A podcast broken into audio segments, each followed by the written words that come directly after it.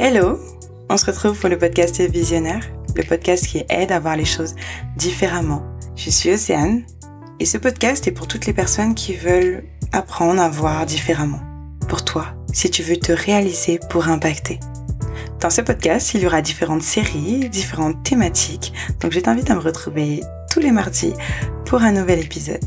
Bonne écoute Juste une petite pause pour t'informer qu'au mois de décembre, il n'y aura pas d'épisode de podcast.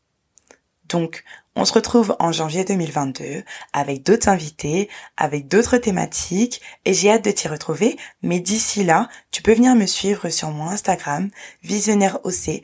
Et si tu aimes la perspective et le contenu de Visionnaire, tu vas sûrement aimer le contenu qui sera proposé pendant tout le mois de décembre avec des petites vidéos qui partageront des réflexions, des perspectives, des visions proposées sur les derniers épisodes, mais aussi des visions qui n'ont jamais été proposées encore sur le podcast Visionnaire, des réflexions quotidiennes et des réflexions qui ne seront peut-être jamais intégrées au podcast Visionnaire. Je te propose alors de venir me rejoindre et de continuer cette belle aventure avec moi. Maintenant, je te laisse tranquille. Je te laisse écouter l'épisode.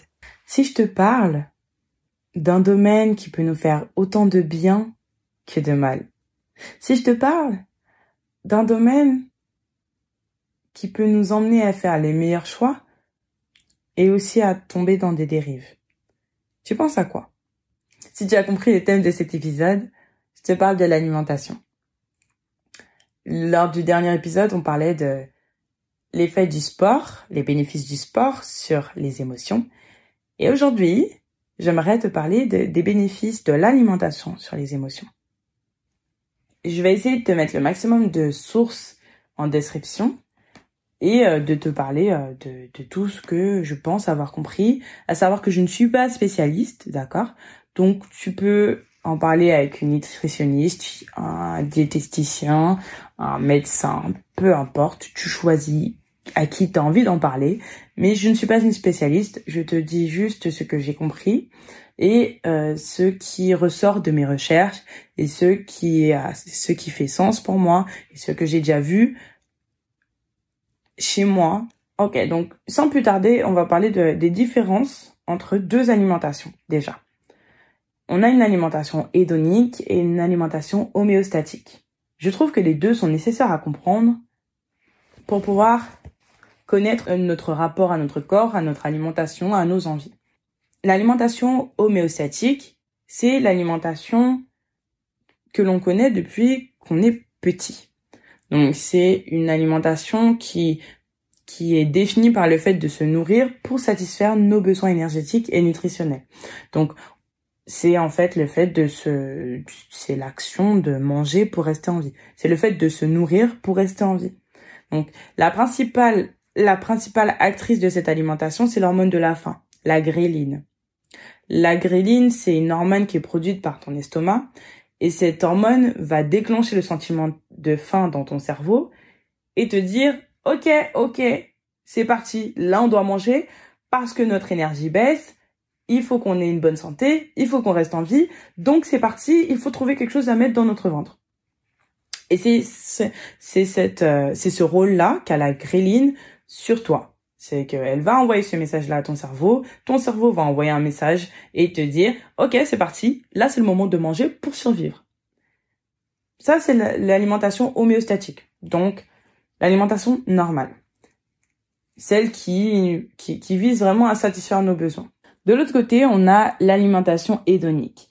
Et cette alimentation-là, par contre, elle peut poser problème parfois. Et je t'explique pourquoi. Parce que cette alimentation, elle est souvent à l'origine d'un déséquilibre alimentaire. L'alimentation hédonique, elle est provoquée par tes sens. Donc, par rapport à ce que tu vas voir, par rapport à ce que tu vas sentir, tu vas recevoir un signal. Et, et ce, ce signal va déclencher ton envie de manger. Donc, par rapport à cette... Donc, tu vas voir quelque chose qui te donne envie, tu vas sentir quelque chose qui te donne envie, un signal va être envoyé à ton cerveau, déclencher ton envie de manger, alors que tu n'as pas besoin de manger. Et là, c'est le fait de manger par plaisir. Manger par plaisir, c'est pas forcément une mauvaise chose, Mais c'est l'une des motivations qui peut nous pousser à un déséquilibre alimentaire. Quand tu manges par plaisir et plus par besoin, là, tu peux être sûr que pas très loin, si tu fais pas attention, il peut y avoir un déséquilibre alimentaire. Donc, ça, déjà, ces deux notions sont importantes pour pouvoir vraiment comprendre quel est ton rapport à ton alimentation. Ok? Juste différencie ton envie de manger à ton besoin de manger. Et ce n'est pas parce que tu reçois un signal que ça veut dire que tu as besoin de manger. Là, on vient de le voir. Ton, le signal peut être provoqué par tes sens et non pas par ton hormone de la faim. Juste ça. Donc, quand tu as mangé il y a une heure et que tu as mangé à ta faim, et je parle pas de manger de manière intempérante, à manger plus que nécessaire, etc. Je te parle juste de manger à ta faim. Chacun son avis là-dessus, hein, vraiment. Mais juste, quand tu as mangé à ta faim, et que une heure après, tu dis j'ai faim, c'est qu'il y a un problème en quelque part. Il y a vraiment un problème en quelque part. Donc normalement, si tu es normalement constitué, que tu n'as pas de problème euh, au niveau de ta santé, je n'ai pas du tout connaissance de, de ce qui peut arriver euh, dans un sens contraire. En tout cas, si tu es normalement constitué, tu ne peux pas avoir faim aussi vite.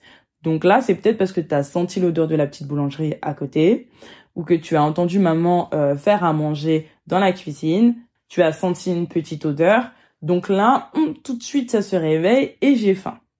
Et comme on le dit euh, de temps en temps, euh, quand on est autour d'une table avec des amis, il y a toujours de la place pour le dessert. Oui, bon là on n'a plus faim. C'est juste qu'on est en train de pousser euh, tout le reste pour pouvoir faire rentrer encore. Et ça, c'est l'alimentation hédonique.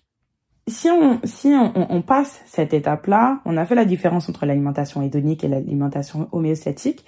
Et, et c'est ce qui peut expliquer le mal du siècle, qui est de manger ses émotions le fait de manger ses émotions, c'est le fait de se réconforter avec de la nourriture lorsqu'on se sent stressé, en colère, triste, même si on n'a pas faim.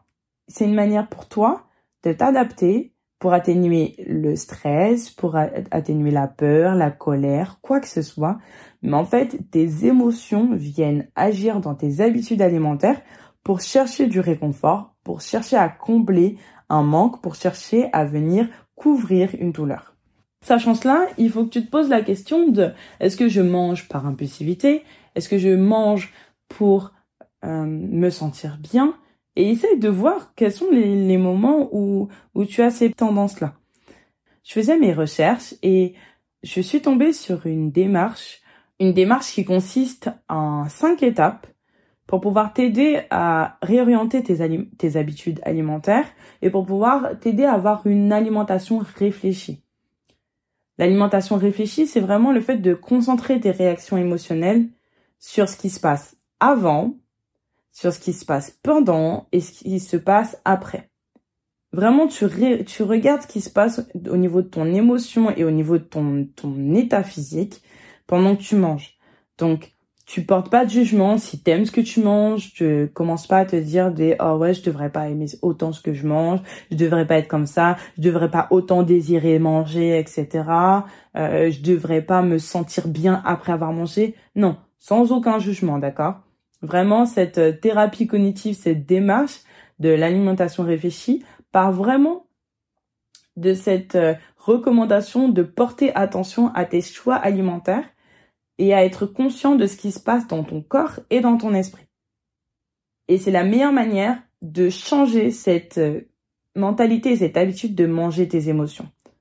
Tu prends le temps de goûter, de sentir si ça dérange personne qui est autour de toi ou tu peux le faire discrètement, euh, de déguster ta nourriture, de prendre le temps de manger, euh, de goûter les choses qui sont autour de toi et de regarder ce que ça provoque en toi.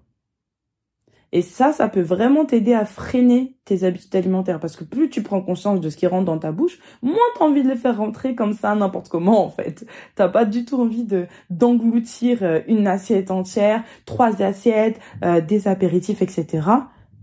Juste, juste comme ça.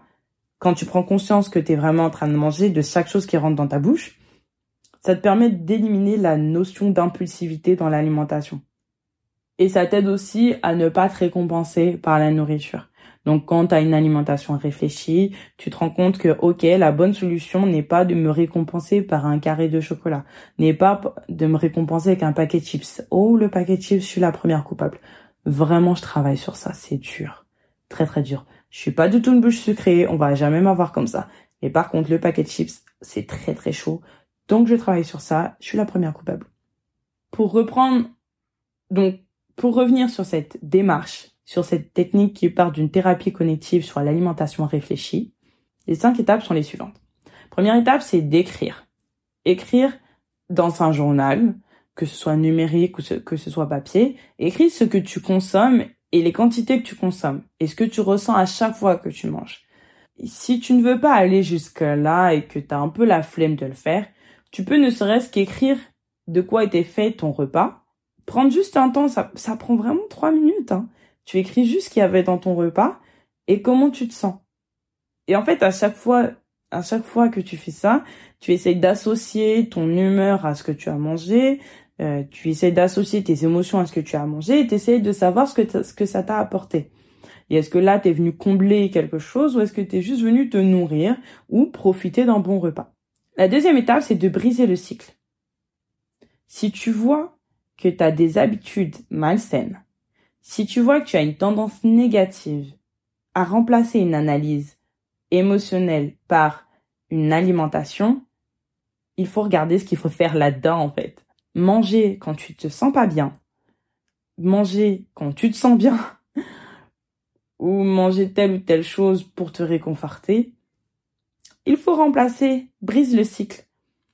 Il faut que tu remplaces par des choix plus sains on peut remplacer le carré de chocolat ou le paquet de chips par des fruits devant Netflix avec un, un paquet de popcorn ou avec euh, des ou avec un gâteau tout droit sorti de la boulangerie par une petite promenade pour te distraire.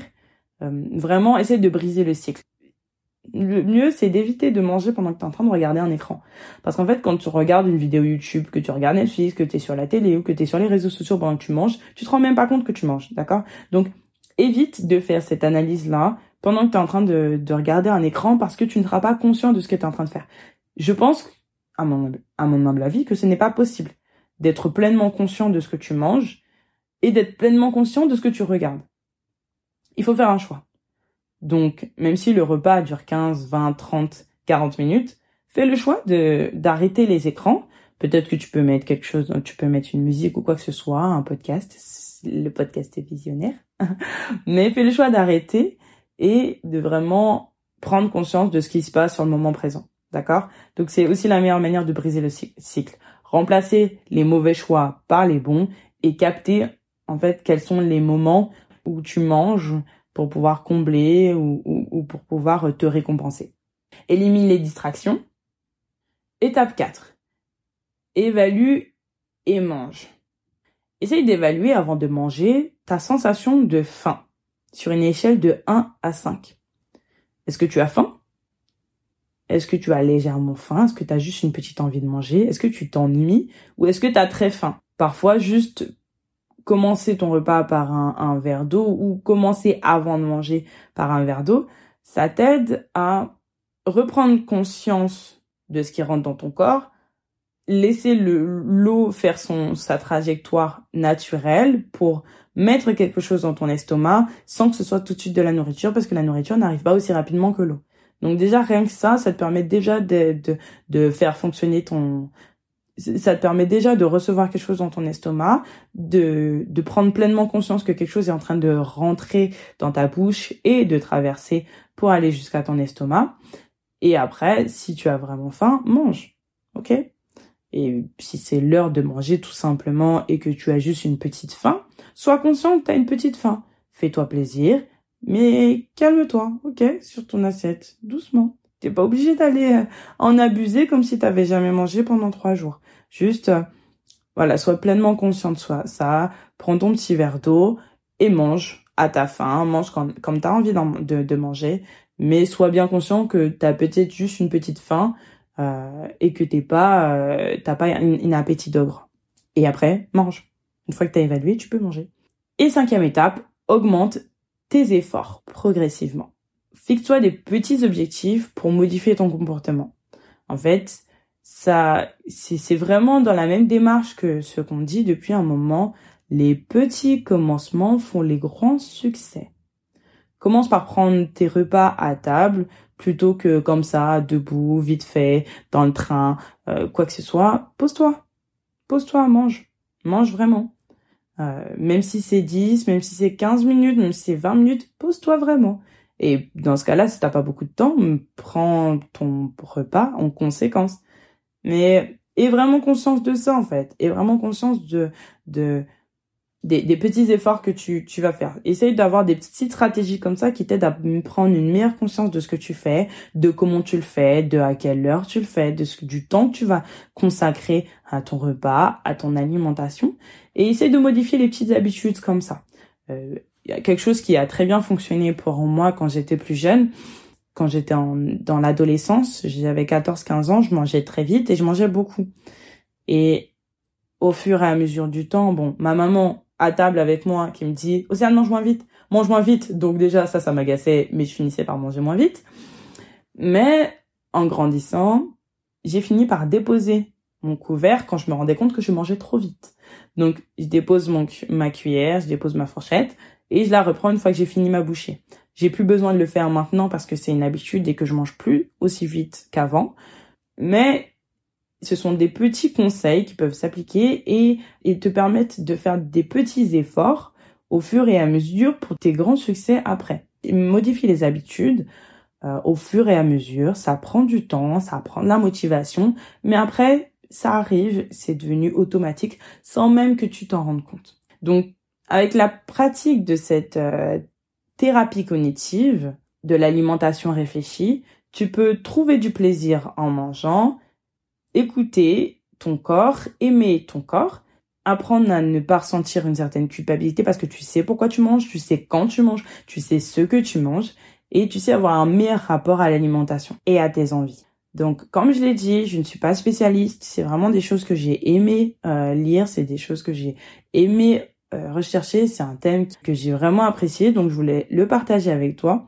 Je te conseille encore d'aller voir euh, un nutritionniste, une diététicienne ou quoi que ce soit si tu en as besoin, euh, si tu as des problèmes de santé surtout.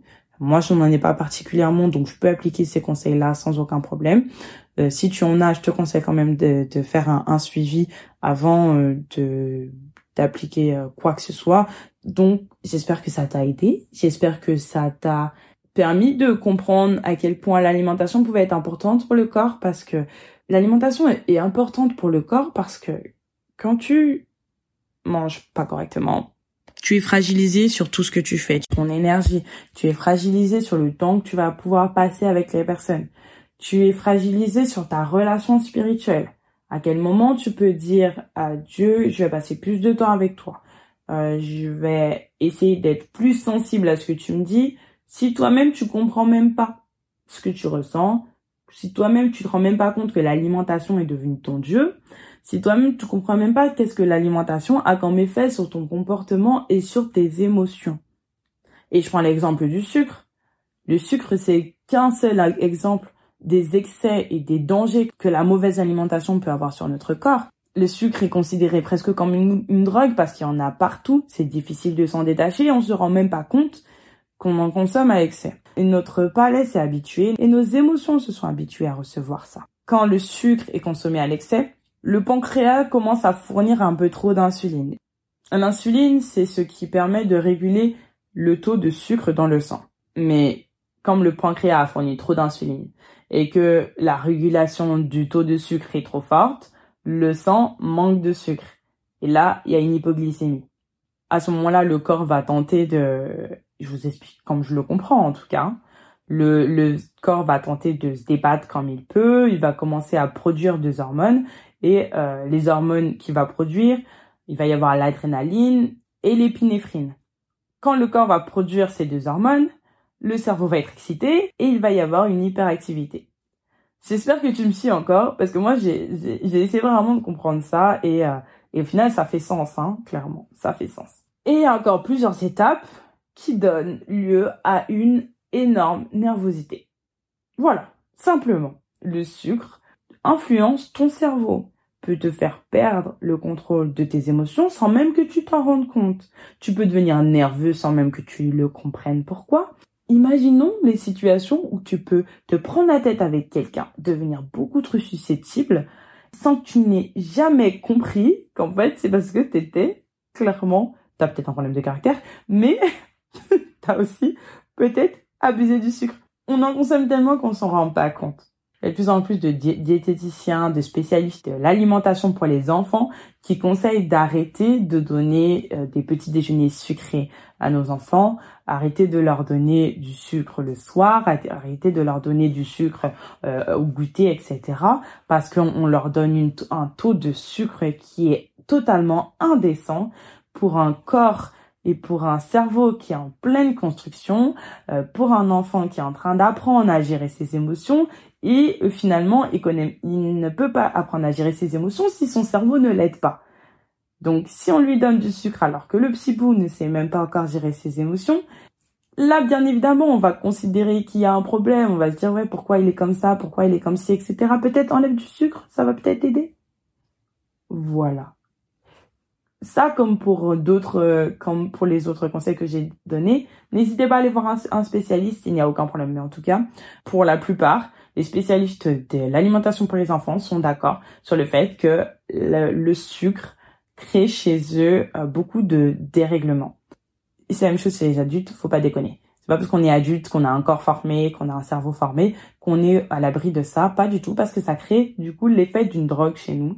Et ça nous met aussi à mal, ça nous met aussi en danger par rapport à notre hyperactivité, notre nervosité, nos émotions, euh, aussi le fait que ça compense, que ça nous donne un sentiment de bien-être, que ça nous ça, ça développe notre hormone du plaisir. Du coup, on va se réfugier là-dedans, qu'on ne sentira pas bien, on va se réfugier dans le sucre qu'on aura besoin d'être réconforté, on va se réfugier dedans, qu'on aura besoin d'être récompensé. Il faut trouver un autre moyen.